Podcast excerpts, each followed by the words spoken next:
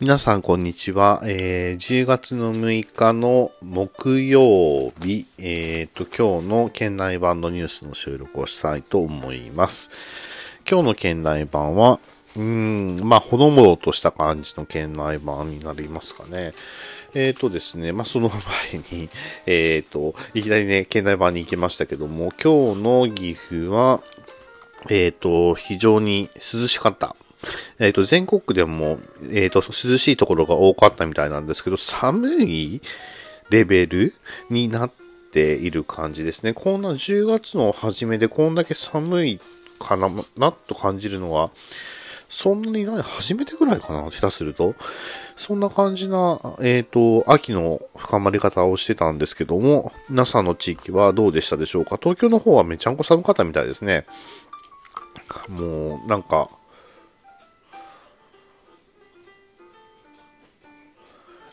ごめんなさい。えっ、ー、と、まあ、岐阜の方もさ、まあ、寒さんはやっぱり、ひとし、ひとしおって、ひとしおって言い方変ですけども、えっ、ー、と、寒かった、寒かったというか寒かったですね。はい、ごめんなさい。まあ、なんか、あの、なんか挙動不審ななんかアナウンスだっていうのは理由わかりますよね。話してたので、その理由です。はい。はい、えっ、ー、と、それでですね、えっ、ー、と、えっ、ー、と、今日の岐阜県内版は、えっ、ー、と、刃物祭り堪能してという形で4年ぶり通常開催、関市で8日と9日に、えー、刃物祭りが開催されるそうですね。えっ、ー、と、関、岐阜県の関市っていうところは、えっ、ー、と、関市なんですよね、多分。うん。えっ、ー、と、えー、とうとう刀の、刀の都と言われるくらい有名な刃物の、えー、町です。えっ、とですね。今聞いてる年代、年代層で言えば、あの、エヴァンゲリオンってあったじゃないですか。エヴァンゲリオンのプログレッシブナイフってわかります？あの、プログレッシブナイフの、なんか、えっ、ー、とですね、とコラボをしたことがあるっていうくらいの有名な関の刃物なんですね。関の刃物と言えば有名だと思いますけども。まあ、そんな感じでですね、えっ、ー、とですね、刃物祭りがあるんですけども、これって、まあ、あの、銃刀法とかいいとは思いますけども、まあ、昨年の刃物祭りとかは、えー、3年連続で中止したので、えっ、ー、と、規模を縮小して開催したんだけども、ってみたいなことを、えー、言ってるみたいなんですけども、どうなんでしょうね。また、えっ、ー、と、大々的にやっていただければいいかなと思いますけどね、刃物ね、あのー、ストーケン類って好きな人は好きみたいですね。国、いや、国宝とかあるじゃないですか。国宝の約7割ぐらいが刀剣って聞いたことがあるんですよね。なので、刀剣類に関しては、えー、好きな人は好きだと。いうことになりますので、えー、まあ、好きな人は8日9日関市に行ってみるのも手じゃないかなと思います。はい、えーと、どんぐり共作熊出没警戒県が予測という形です。えー、まあ、岐阜県にも漏れなく熊というものはいましてですね、熊に出会うことは、出会ったことはないんですけども、えっ、ー、と、うちの住んでいる地域のちょっと奥で熊に出会って、えー、出会いましたよとか、そういう話は聞くことがありますね。えー、まあ、どんな風にあの出会うのかわかりませんけど、結構ばったりという感じになるんですけど、どんぐりが、あの主食のどんぐりがね、えー、共作になると、えー、里の方に食べ物を求めて降りてくるパターンが増えてきますので、えー、熊の出没に関しては注意をするようにということなんだと思いますけども、月のマグマの出没件数は今年4月から8月末までは179件、結構多い。そんなに、そんなに179件も遭遇するもんなんですね。うーん。過去10年間の時期と比較しても最も低いが、え、これで最も低いの？低いが、19年度は計853件の目撃情報があったということだそうで、えー、まあ、やっぱり、うーん、まあ、熊にね、出会って、熊の方もびっくりするし、人間の方もびっくりしてするんですけど、人間の方がね、傷つけることは少ないと思うんですよね。えー、どちらかというと、まあ、熊の方がびっくりして人間を傷つけてしまう。で、攻撃をしてしまうというような話になるので、まあ、出会わないことを祈っていますということになります。えー、ICT 活用の林業を探る、えっ、ー、と、森林アカデミーが郡上で、えー、試験という形で、えー、ICT を利用して自動でさ、さえっ、ー、と、採伐できる機械があるそうですね。自動でこう、木を切って、えー、伐採をしていくと。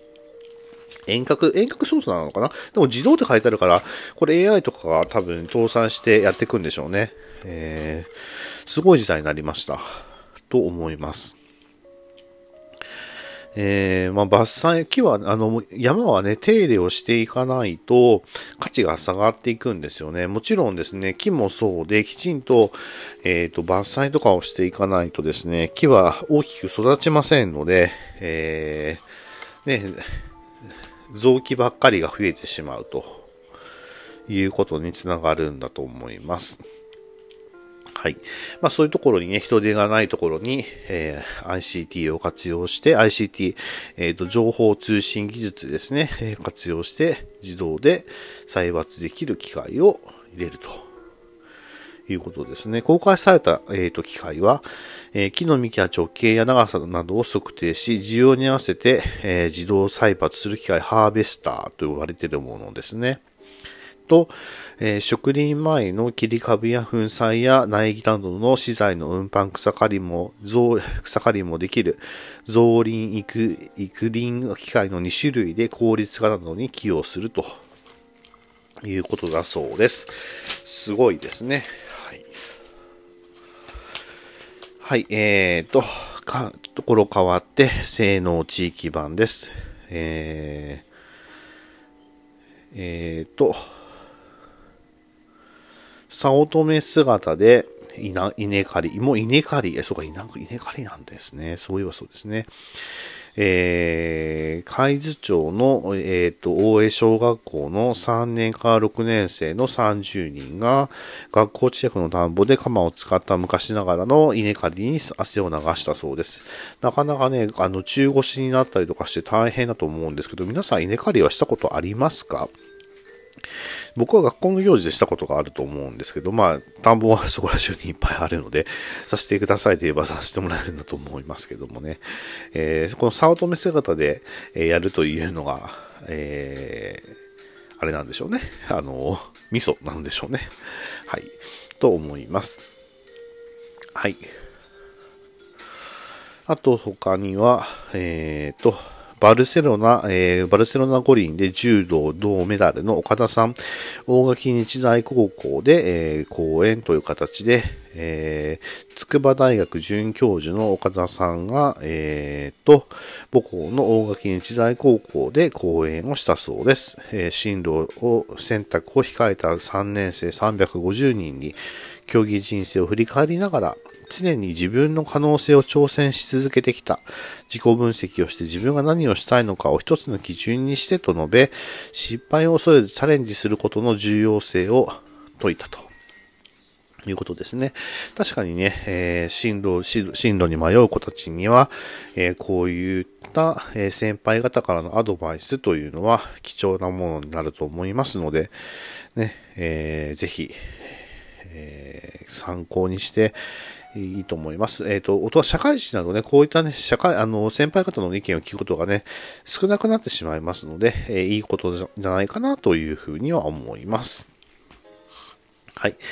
子供がマグロ解体。えー、なんか子供が柳柳葉包丁を持ってますけどね。えー、すごいですね。えー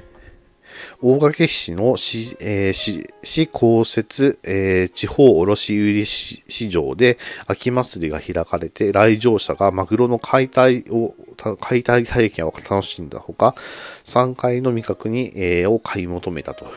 とで、子供がマグロ解体体験できるなんてね、いいですよね。うん。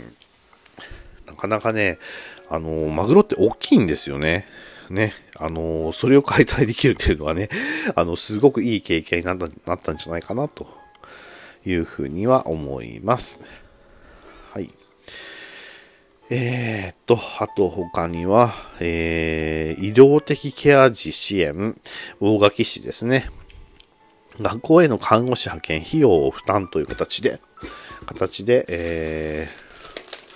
日常的に痰の、えーと、吸引や人工呼吸器などが必要な医療ケア児とその保護者を支援するため、えー、大垣大垣市は、えー、小中学校の看護師派遣の費用を全額負担する事業を本年度から導入をしているということで、いいことですよね。うん。はい。まあ、適切なケアが受けれるということで、えー、非常にいいんじゃないかなというふうに思います。その他、米国研修学びの糧に、えっ、ー、と、揖斐川町中高生、中高生、中高生派遣団22人に認定書と、えー、羨ましいですね。えー、中高生を米国ユタ州セントジョージ市に派遣する揖斐川町の海外研修派遣事業の認定書の交付式、交付式が、えー、町役場である22人が町長から認定書を受け取ったと。派遣は3年ぶりと。いうことで、このユタ州セントジョージ市になぜ派遣するのかなということは書いてないんですけど、姉妹協定でも結んでいるんでしょうかね。えー、そういうことが書かれているといいと思います。はい、あと30秒切りました。というわけで今日は、えー、寒いくらいの一日でした。皆さんも、えー、体調に気をつけてお過ごしください。というわけで、今日も明日も、えー、良い日でありますように、えー、という形です。えっ、ー、と、また、えー、配信を頑張って続けていきますので、よろしくお願いいたします。それでは皆さん失礼をいたします。